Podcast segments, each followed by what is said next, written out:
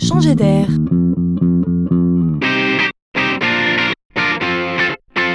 La chronique de Laurent Collen.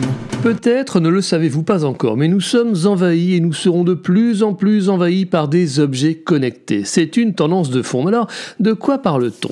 Imaginez tout simplement qu'on est positionné dans des objets de tous les jours, des puces capables à la fois de capter certaines informations comme des signaux ou des mouvements et d'être connectés à Internet.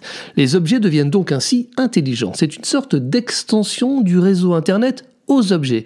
Par exemple, on peut ouvrir ses volets avec son smartphone, mais on peut aussi compter ses pas ou son rythme cardiaque. Place à la technologie et surtout à l'imagination. Et là, on découvre une application étonnante. Quelqu'un a eu l'idée et le savoir-faire de placer des puces dans les glissières de sécurité qui longent les routes. Ainsi, quand un accident se produit, la puce émet immédiatement un signal pour appeler les secours et signaler la position exacte. On gagne du temps et peut-être bien des vies. Discrètement, l'entreprise normande qui a inventé ce système le teste actuellement en vrai sur des tronçons accidentogènes. Attendent les premiers accidents.